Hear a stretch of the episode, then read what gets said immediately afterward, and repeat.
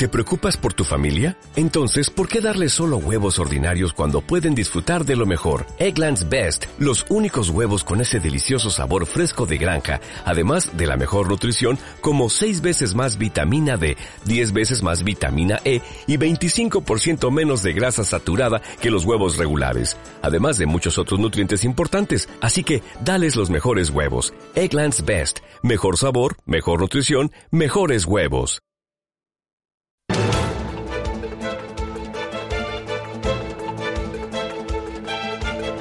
El primer análisis de la mañana que nos lleva a mirar al protagonista del día. Inditex acaba de presentar sus cuentas eh, del primer trimestre a la Comisión Nacional del Mercado de Valores. La compañía dice que su beneficio neto, su resultado neto, mejora un 3% en los seis primeros meses del año hasta superar los 1.400 millones de euros. Las ventas también crecen a un ritmo del 3%. Javier Santa Cruz, ¿qué tal? Muy buenos días.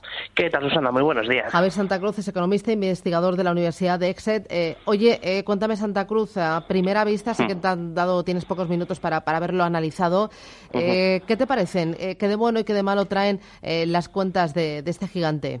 Están bastante en línea con lo previsto por el mercado, tanto en el consenso que manejábamos de beneficio por acción, donde el crecimiento pues es, es ciertamente pequeño, pero estamos alcanzando poco a poco los máximos históricos.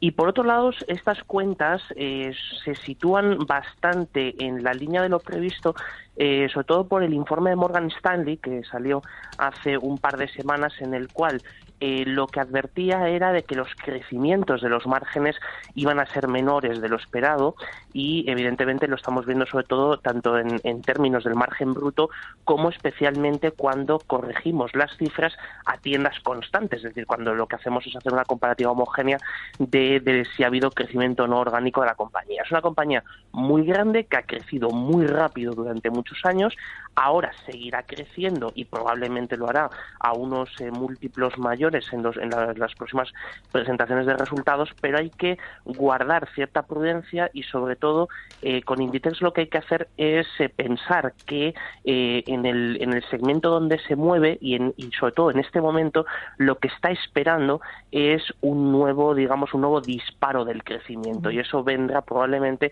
con la integración de todas sus, de todas sus ventas a través del canal online a partir del año 2020. Mm, eh, ¿Tú ves que se puede ser el gran revulsivo para que necesita Inditex para seguir creciendo?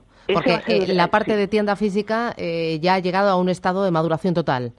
Evidentemente es un negocio que ha, que ha madurado y ha llegado a unos extremos que evidentemente ni, los podíamos imaginar hace unos pocos años, pero sobre todo en cuando uno es innovador constantemente, pasa un tiempo y, y, muchas veces le llega el momento a las compañías de estabilizar el negocio y de estabilizar el, tanto la cuenta de resultados como el balance en un crecimiento constante durante un breve periodo de tiempo para poder dar el salto. Entonces, ese salto siguiente es el de la el de poder vender toda eh, su gama de, productos y de servicios, poderlo vender a través del canal online ya de forma completa en todo el mundo. Entonces, esto estamos hablando además de una apuesta que es evidentemente eh, muy costosa, pero también muy arriesgada porque entras, eh, ya lo has hecho en los años anteriores, pero especialmente a partir de esto de 2018-2020, entras a jugar en una liga donde hay líderes indiscutibles, como es el caso de Amazon, como es el caso de Alibaba, y evidentemente ahí es donde eh, uno, pues eh, como le ha pasado a Inditex en, todo este tiempo, pasa a estar muy vigilado por el mercado y muy condicionado por la normativa que tenemos en este momento, que es la de estar presentando constantemente resultados trimestrales y por tanto la exigencia que a una compañía y a su, digamos, a su dirección financiera le, exige el mercado de estar presentando siempre resultados mejores que los de los trimestres anteriores. Eh, me interesa también el efecto que haya podido tener la caída de algunas monedas emergentes en las cuentas de Inditex. ¿Esto le ha hecho daño a, la compañía? Evidentemente, el, riesgo de divisa en este caso pues ha sido un impacto negativo sobre las, las cuentas. Eh, sin embargo, Inditex hay que tener en cuenta que, eh, dado toda la distribución tanto de la producción como de la venta final al cliente es una distribución que está muy cercana en los, en los países donde opera. Entonces, cuando uno tiene un modelo totalmente descentralizado, tanto de producción como de comercialización y distribución y llegada al cliente final, el impacto de la divisa es prácticamente homogéneo en toda esa cadena, es decir, impacta de igual forma la divisa en los costes en los costes operativos y en los eh, en los ingresos iniciales como también lo hace en, la, en las ventas finales en tienda, ¿no? Y por supuesto en los salarios, en los distintos eh, costes de esa parte final de la cadena. Entonces, en este caso no es como le puede pasar a otras multinacionales o a otras compañías donde la producción está centralizada, supongamos por ejemplo en países que tienen una moneda como el euro y las ventas las hacen en países donde eh, tienen una, una, moneda emergente que ha sufrido una fuerte caída en, en su valor. Entonces, eh, eso, el, aparte de las coberturas, aparte de, de los tratamientos específicos, lo que hace es que al tener esa distribución de la tanto de la producción como la distribución en todo el mundo le permite mm, amortiguar de forma normal, es decir, de forma eh, cotidiana, el riesgo de divisa. Eh, ¿Algo más que quieras destacar de las cuentas que acabamos de conocer, Santa Cruz?